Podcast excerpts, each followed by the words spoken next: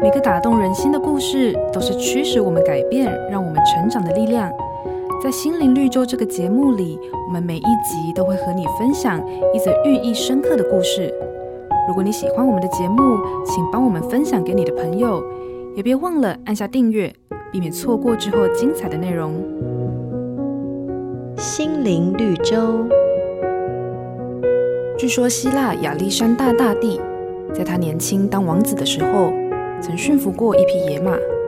许多名驯马师对这匹野马都束手无策，亚历山大却很有办法。许多人觉得很好奇，问他究竟用什么方法把马驯服了呢？他说：“这匹马有胆怯的心，每当他看见自己的影子，就会害怕的乱蹦乱跳。因此，当亚历山大骑上马背时，永远叫那匹马面向太阳，自然看不到自己的影子。”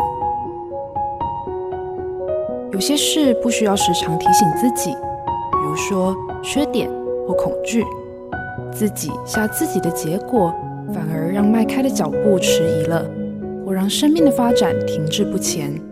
就像那匹勇敢的马，因为看到自己的影子，就变得慌张不安，难以控制，忘记背后，努力面前，向着标杆直跑，跟随耶稣的目标，让我们可以全心全意，勇敢向前。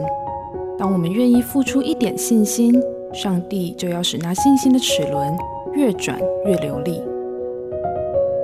瑞园银楼与您共享丰富心灵的全员之旅。